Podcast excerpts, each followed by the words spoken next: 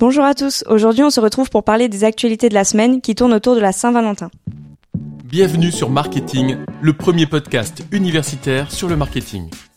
Pour commencer, la première source d'inspiration de la Saint-Valentin est Instagram. L'emblème de la Saint-Valentin reste toujours les fleurs et le chocolat. En revanche, les habitudes d'achat ont bien évolué. La nouvelle source d'inspiration se penche sur l'ère du digital et les réseaux sociaux. Pour cela, une étude a été menée afin de comprendre leurs habitudes d'achat pour cette fête des amoureux. En termes de cadeaux, les choix restent souvent traditionnels. Ainsi, parmi euh, les trois catégories de cadeaux les plus célèbres de cette année, nous retrouvons les aliments et les confiseries, les parfums ainsi que les vêtements. Toutefois, que ce soit des cadeaux traditionnels ou plus personnalisés, 74% des personnes interrogées cherchent leurs cadeaux en ligne et hors ligne. Le reste utilise uniquement un des deux.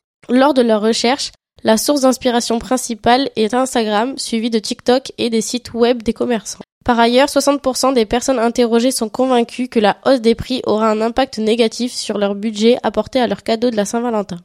La Saint-Valentin est également l'occasion de voir des collaborations inattendues. En effet, pour la fête des amoureux, le célèbre magazine Playboy et la marque de prêt-à-porter Don't Call Me Jennifer ont lancé une collection exclusive. Nous pouvons alors retrouver sur le site de Jennifer des sweats, des tops, des joggings, des pantalons et des t-shirts aux couleurs de la Saint-Valentin avec le logo de Playboy. Ainsi, cette collaboration prouve que les marques saisissent l'occasion de surfer sur cette vague afin de séduire les consommateurs et de créer des campagnes originales. Pour finir, la Saint-Valentin fait partie des événements annuels que Nike affectionne le plus. La marque américaine a l'habitude de sortir une édition exclusive à chaque approche de la Saint-Valentin. L'entreprise a en effet pris l'habitude de célébrer la fête des amoureux en déclinant quelques-unes de ses sneakers classiques aux couleurs de la Saint-Valentin. Au programme de cette année, la marque américaine sort plusieurs paires de sneakers dans le thème de l'amour. Nike a le goût du détail, en effet, nombreux d'entre eux sont plus ou moins discrets et ont été ajoutés au basket. La marque ne veut pas prendre de risques avec sa collection Saint-Valentin et préfère associer les couleurs habituelles de cette fête, c'est-à-dire le rose pastel, le rouge framboise et le blanc crème, mais associe aussi sur ses chaussures des symboles de l'amour tels que des cœurs ou encore des cerises.